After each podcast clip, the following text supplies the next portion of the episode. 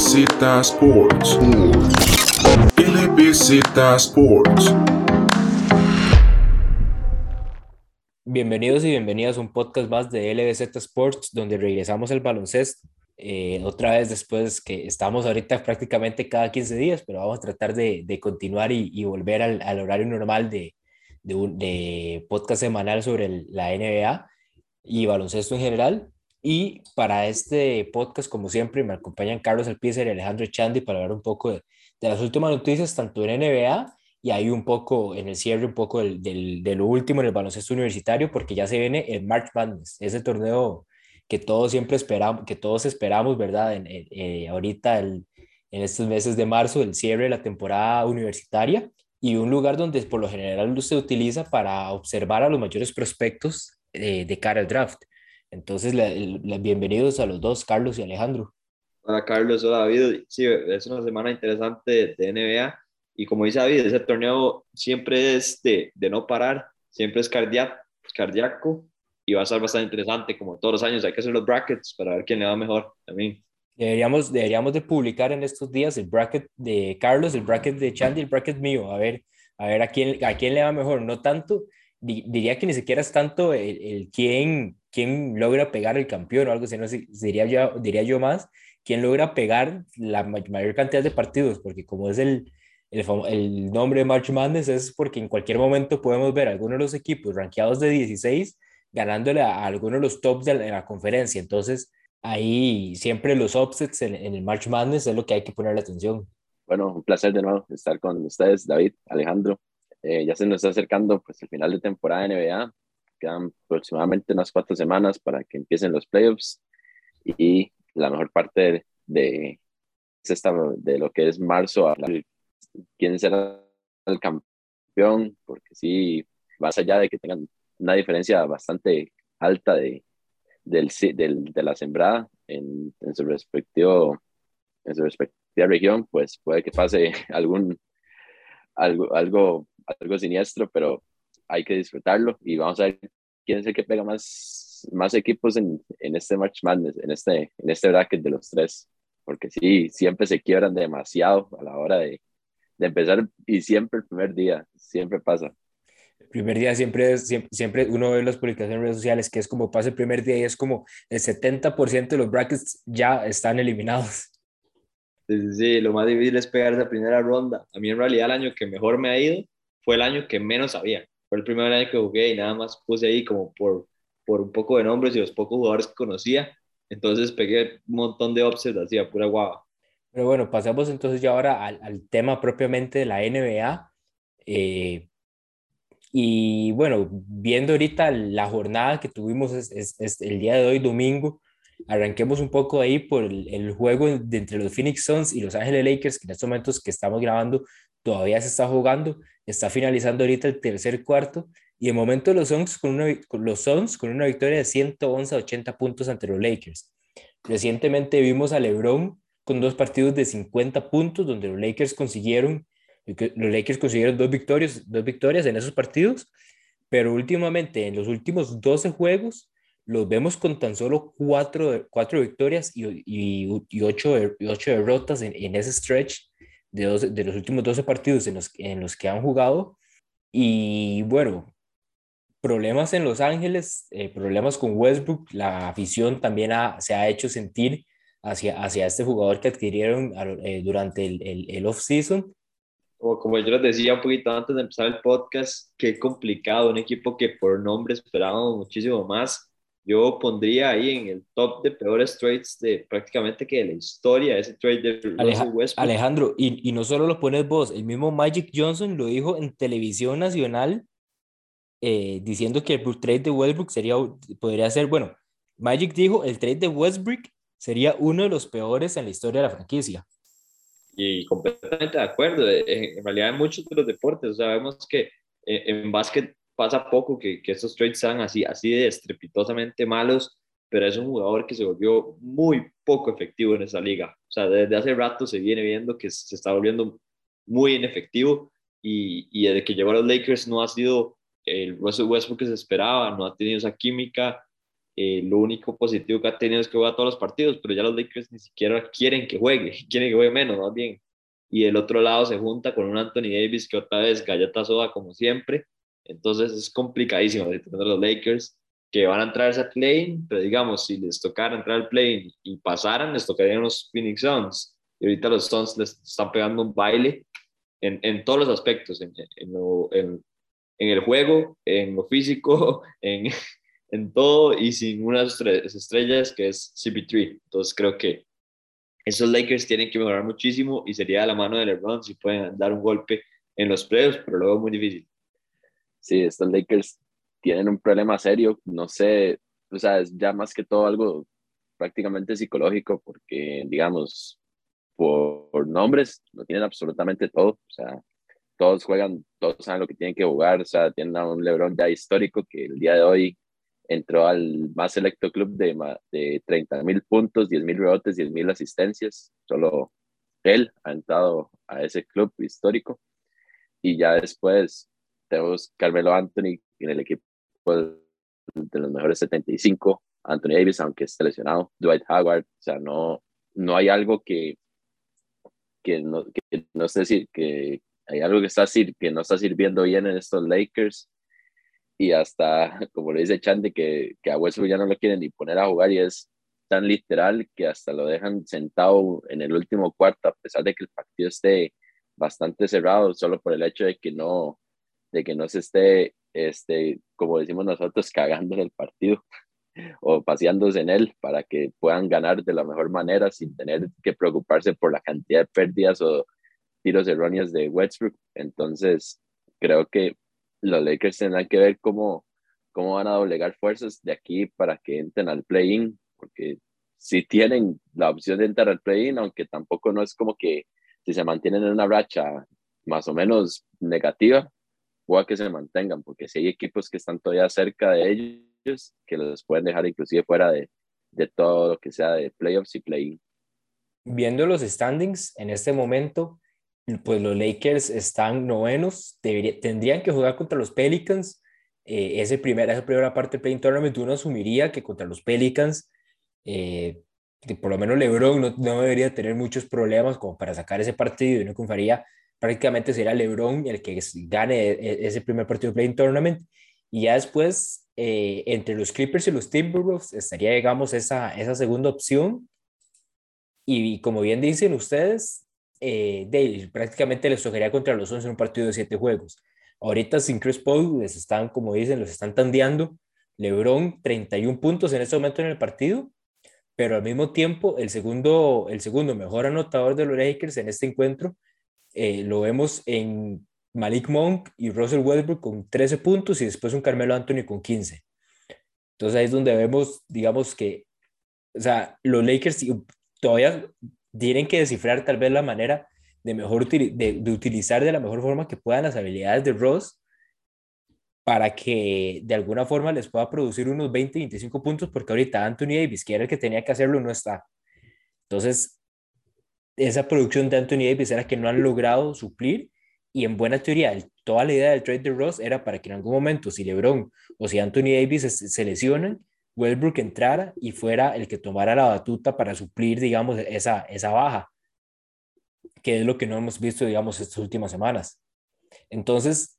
viendo, digamos, el panorama para los Lakers, pareciera ser que, digamos, ya esta es una, como dirían, una temporada perdida en el sentido de que está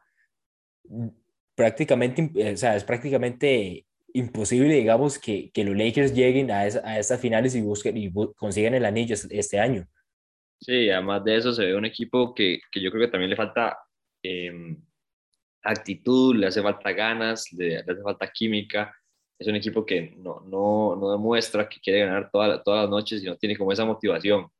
Solo, solo se ve un LeBron que, que hasta por ratos también se ve que la pierde y todo, digamos un jugador como Malik Monk, que en realidad ha sido de los únicos puntos altos del equipo de los Lakers esta temporada,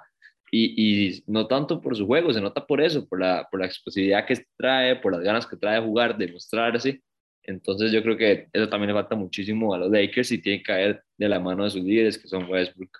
LeBron y claramente de Anthony Davis también. Pero, pero claramente el, el líder número uno es LeBron y es el que los tiene que guiar.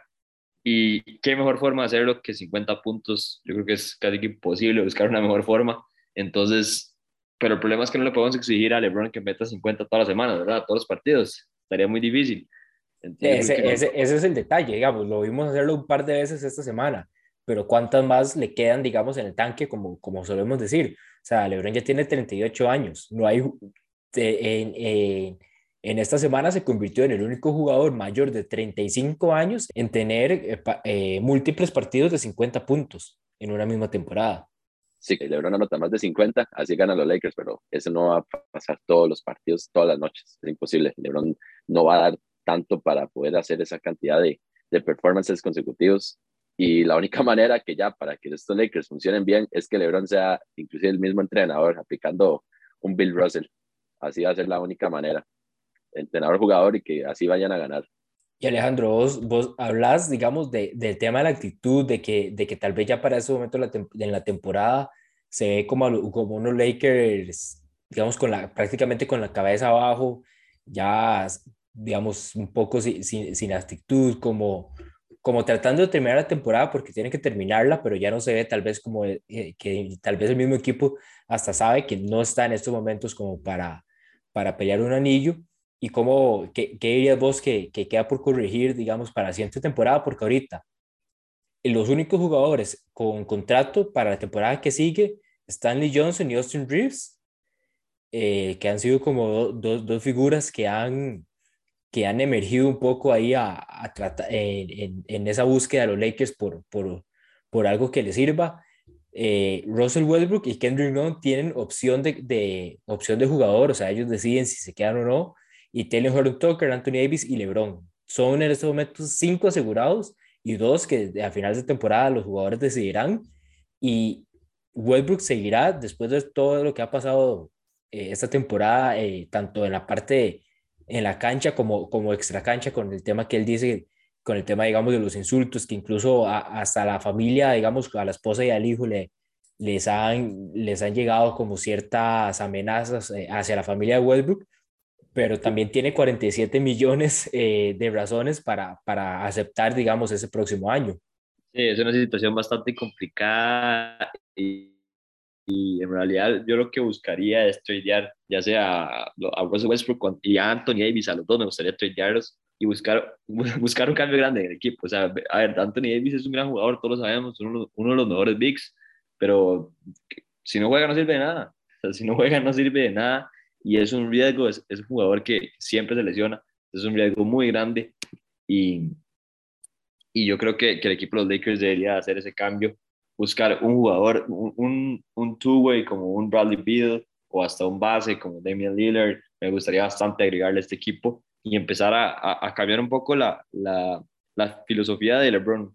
porque esta filosofía de tener jugadores tan viejos y role players y jugadores de firmarlos a un año LeBron James lo viene haciendo desde siempre, o sea, en los Caps fue igual, eso es lo que estaba buscando, buscar jugadores de relleno como, como en su momento era Jerry Smith, como era Richardson,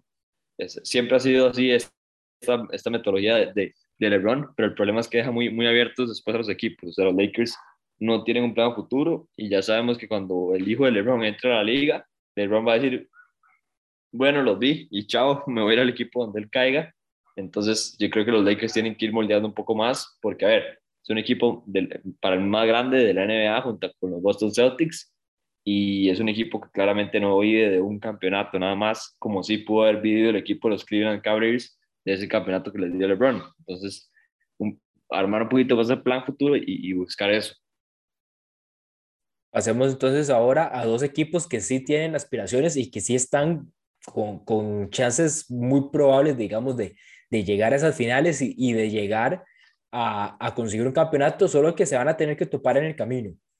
Vimos eh, durante la semana el partido, o más bien partidazo, diría yo, entre los, los Brooklyn Nets y los Philadelphia 76ers. Eh, Harden, bueno, en este caso eran los Sixers recibiendo a los Nets, entonces el que regresaba a, a su antiguo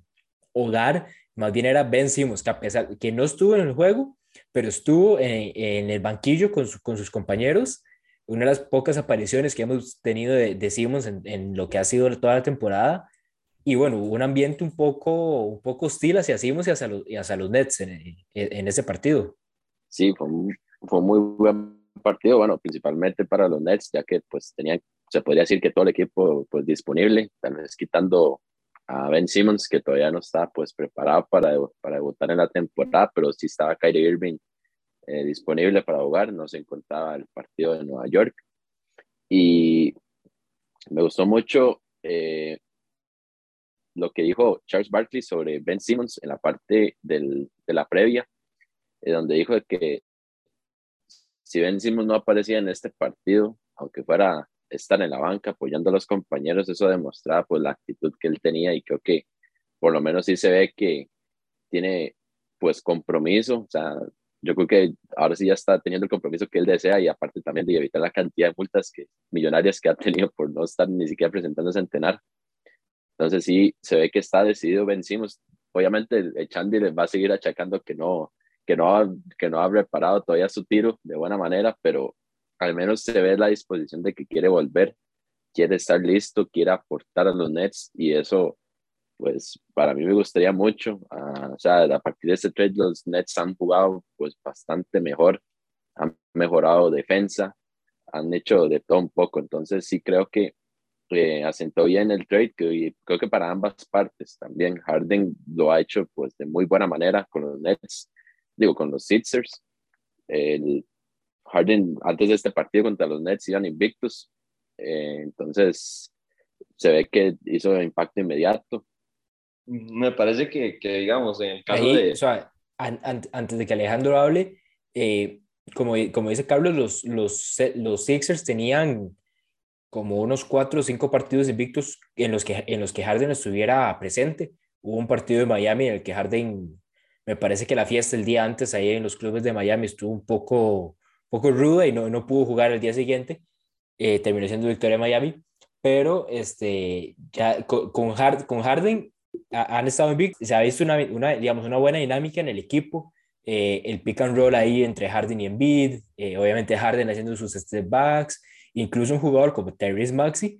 ha logrado tener como una nueva, un nuevo rol, una nueva faceta en este equipo, viendo que ya no tiene que ser el jugador encargado de distribuir y de llevar la bola arriba a la cancha. Y ahora Harden se encarga de eso y entonces Tyrese Maxi le han quedado cualquier cantidad de opciones en ofensiva para ya sea lanzamientos o, ir, a, ir al aro. Entonces vemos ahí las, las ramificaciones de lo que ha hecho este trade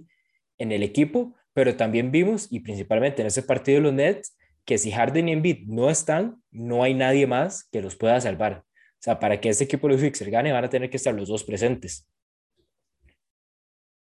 Sí, ahí volvemos y, y, lo que hemos hablado, la falta de liderazgo y la falta de, de aparecer el momento importante de, de Tobias Harris, digamos, un jugador que, que tiene un contrato bastante grande en el equipo y que podría y ha demostrado que por, por ratos, cuando el partido no importa mucho, garbage time o, o para el fantasy, es un gran jugador, pero en el momento importante le cuesta muchísimo. Y, y en realidad este trade de, de Harden le, le, ha quedado como, como anillo al dedo a los Sixers. Embiid y Harden es una dupla que da bastante miedo. Y además de eso, como dicen ustedes, Tyreek Maxi se pudo soltar muchísimo pero, pero hay que ver, hay que ver qué logra hacer este equipo de,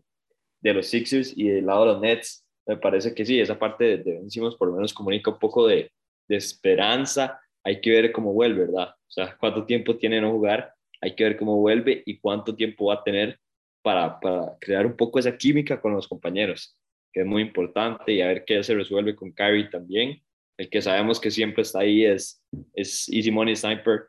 Kevin Durant, que, que juega lo que quiera después del performance de hoy contra los Knicks de 53 puntos, hay que esperar todo lo que sea menos de eso. O sea, hay más, hay más que hacer de los partidos en casa que no va a estar Kyrie, que lastimosamente de, por los mandatos del, del Estado de Nueva York. Y eso, y eso, Carlos, en estos momentos, digamos, el, el, el, el alcalde o el gobernador de Nueva York dijo que ya estaban trabajando, eh, digamos, en eso, digamos, en estos mandatos para ya, digamos, flexibilizar un poco más este tema de, de la vacunación en los trabajadores. Incluso, digamos, en lo que fue el día de hoy, pues se habló, se habló bastante eh, por el, digamos, de, de, de eso, porque hoy Kyrie Irving estuvo a la par en el banquillo sin mascarilla, se estuvo moviendo por toda la, por toda la cancha. Cuando se fueron al, medio tiempo, Kyrie estuvo en el camerino con, con, sus compañeros. Entonces, digamos, en redes sociales se habló bastante del tema en el sentido de que, bueno, Kyrie prácticamente está ahorita como si fuera un jugador lesionado, está llegando a, las a los entrenamientos, está en los partidos en el banquillo, no tiene ninguna restricción, solo que no puede jugar. Entonces, eh, por lo menos esta semana se, se, abrió ahí como un poco el debate y, en, y por lo menos en el caso de Nueva, de Nueva York como, como, como ciudad, sí ya están conversando, digamos, las entidades para empezar a aligerar un poco, digamos, eso, esos mandatos y esas restricciones y al parecer ya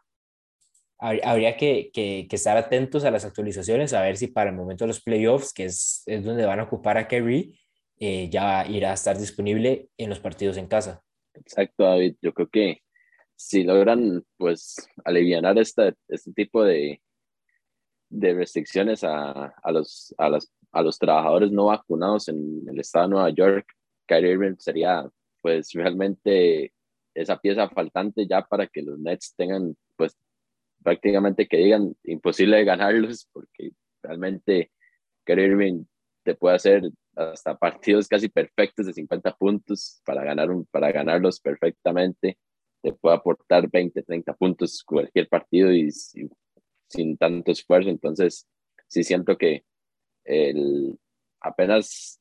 le, den la luz verde en, eh, para jugar en los partidos en casa, yo creo que va a ser algo que todos los equipos deben temer hasta a excepción solamente de Miami Heat si todos están sanos. Sigan, Bruce. Voy, voy. Estoy, estoy revisando ahorita el Play Tournament en el este. Y es que el panorama ahorita en, el, en lo que es el Play Tournament del este, tenemos de séptimos a los Toronto Raptors con una ventaja de dos partidos y medio. Entonces vemos que es una ventaja manejable en estos momentos como para mantener en lo que queda la temporada. Los Nets de octavos, novenos los Hawks y los Hornets de décimos. Entonces, viendo ahorita cómo está la situación, un séptimo octavo contra los Nets Raptors y que los Nets ganen, digamos, ese, ese partido Playing Tournament, podríamos tener otra vez, unos, podríamos tener en realidad este mismo matchup de Sixers Nets en la primera ronda de los playoffs en el este. Miami es ahorita el primer lugar eh, igual con una ventaja de dos partidos y medio ante los Sixers y los Milwaukee Bucks, que también están en una, en una tienen eh, prácticamente el mismo récord que tienen este equipo de los Sixers. Entonces, vemos ahí los chances que los prácticamente el, esa primera ronda para los Nets va a ser entre Bucks y Sixers. Eh, entonces estaríamos viendo o, o, un, o, un, rematch de lo que vimos la, la temporada pasada en la segunda ronda o podríamos tener este partido que vimos eh, el, durante la semana entre Sixers y Nets para los playoffs. Para, para ustedes, digamos, ¿cuál, ¿cuál dirían en estos momentos que es el matchup que preferirían para los Nets en esta primera ronda? Yo diría que con los Sixers. Sí siento que, que el equipo puede ganarlo bien, o sea, principalmente porque dice, bueno, cuatro partidos en Filadelfia, que, que hay que todavía tener en perspectiva que si, que si no han aligerado las, las restricciones a Kerry Irving en, en casa, que pueda jugar la mayor cantidad de partidos posibles de visita y así puedan ganarlos, porque si se ve que no, no se ve como que alguien tenga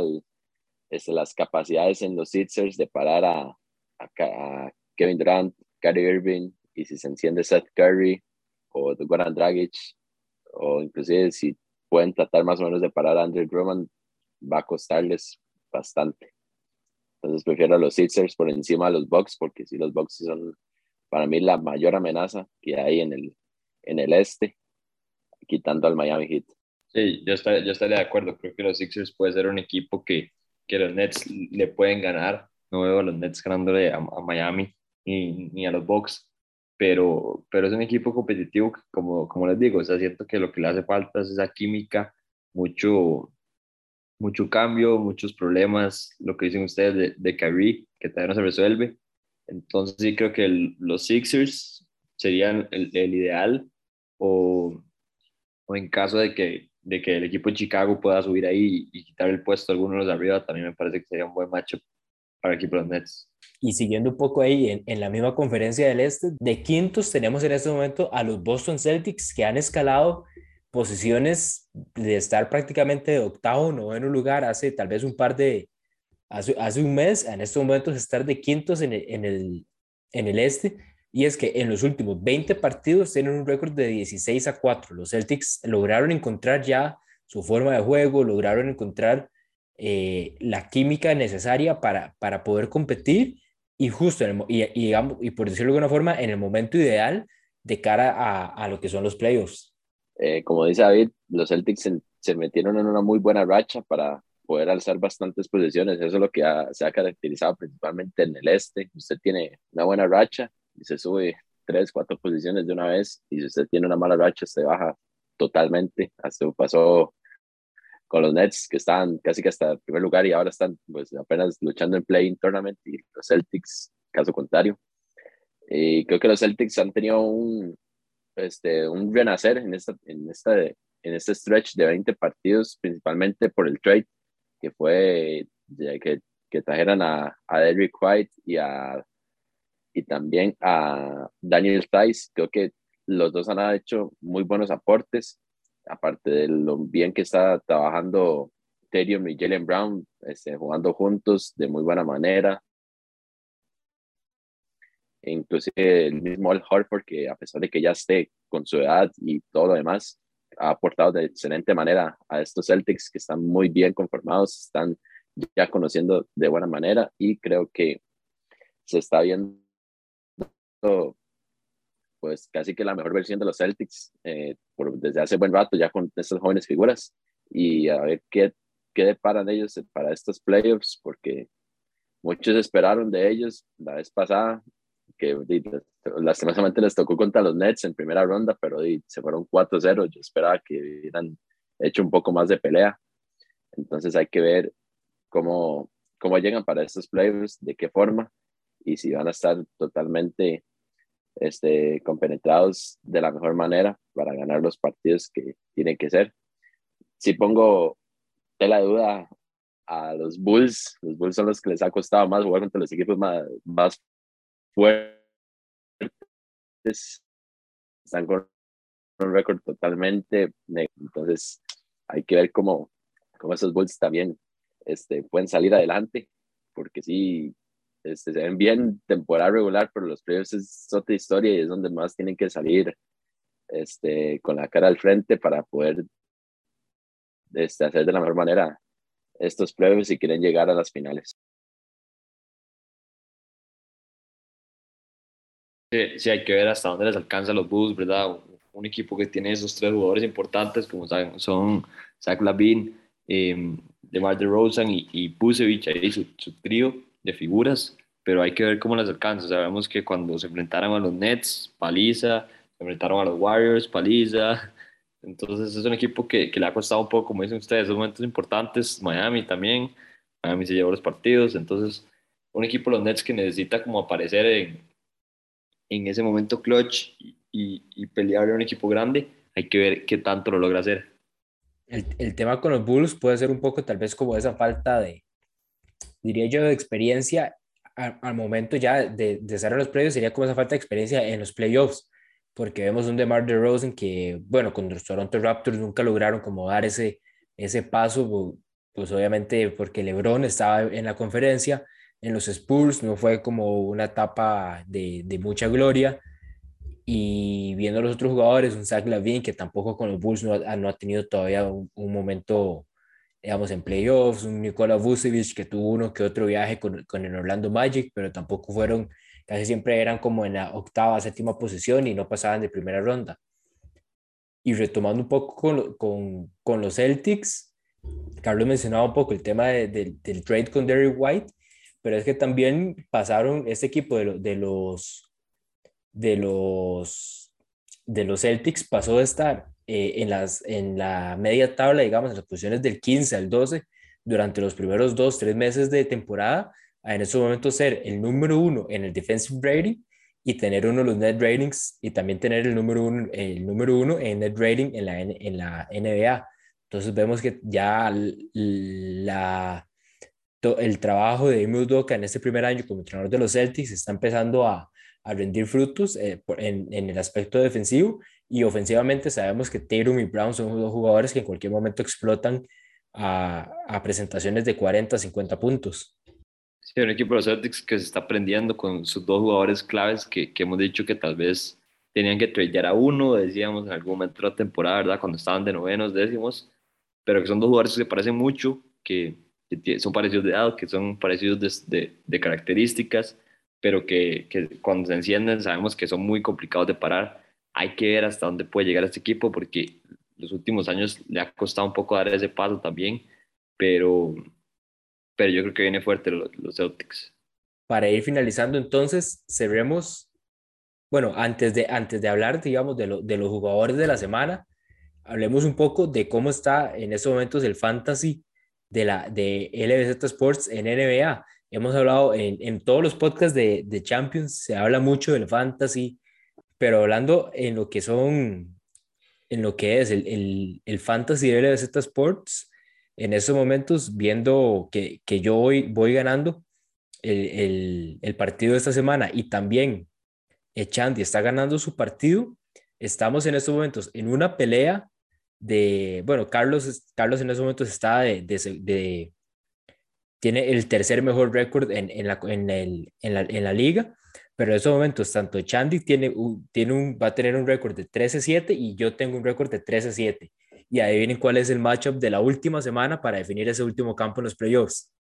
Va a estar, va a estar bonito, va a estar bonito, última, última fecha para pelearse ese último lugar de playoffs. Y, y, vamos a ver, vamos a ver, David. Va a ser una semana interesante. Ha estado bonito el fantasy, la verdad. Me ha gustado que todos han hecho buena competencia y hay que ver ese final. Eso va a ser hasta para palomitas y todo, porque sí, hasta el domingo esto se podría definir, inclusive en el último día. Vamos a ir para definir, para definir una vez por todas quién es mejor en términos de fantasy, si Alejandro o yo. Yo saqué, yo saqué el, el, el título la temporada pasada, entonces tengo que, tengo que defenderlo. Pero en estos momentos, eh, este, esta próxima semana se define ese último lugar entre Alejandro y yo. Y bueno, el, el próximo, la próxima semana en ese podcast tendremos, que tendremos una, una mejor idea de quién, es, de quién va a sacar la victoria eh, de, el, el, ganador va a terminar siendo el que tenga lo, los, lo, los derechos de rajar de aquí al próximo año. Exactamente, exactamente. Va a ser un momento de, de, molestar, entonces es importante quién gane esa semana, ¿verdad? Pasamos entonces ya ahora al jugador de la semana, una por un, por un lado eh, el este, por el otro lado el, el, del, el del, oeste y, y empezamos con Carlos. Qué difícil, pero sí, yo pondría por solamente performance individual, estadísticas y todo lo demás, yo pondría a LeBron James por la conferencia del oeste. LeBron James ha hecho ya pues todo lo que ya no, no, yo creo que ningún jugador va a querer hacer en toda su vida de, de carrera en la NBA. Entonces sí, le doy a LeBron James el, el jugador de la semana en el oeste. Ok, con el jugador que yo me voy a ir de la conferencia del este tiene que ser Darius Garland jugador que puso 41 puntos en un partido, 24 otro, 25, está jugando en gran nivel el All-Star de los Caps y creo que hay que darle, darle mérito. Los tres decíamos que se merecía ir a All-Star, lo logró y está manteniendo ese gran nivel. Con esto cerramos entonces el podcast de esta semana. La próxima semana regresamos para ver un poco más lo que ha pasado esta semana de NBA, cómo se van moviendo los equipos, eh, actualizarlos en el tema del fantasy, a ver quién se lleva ese último puesto entre Alejandro y yo. Y nos vemos la próxima y, los esperamos para la próxima semana.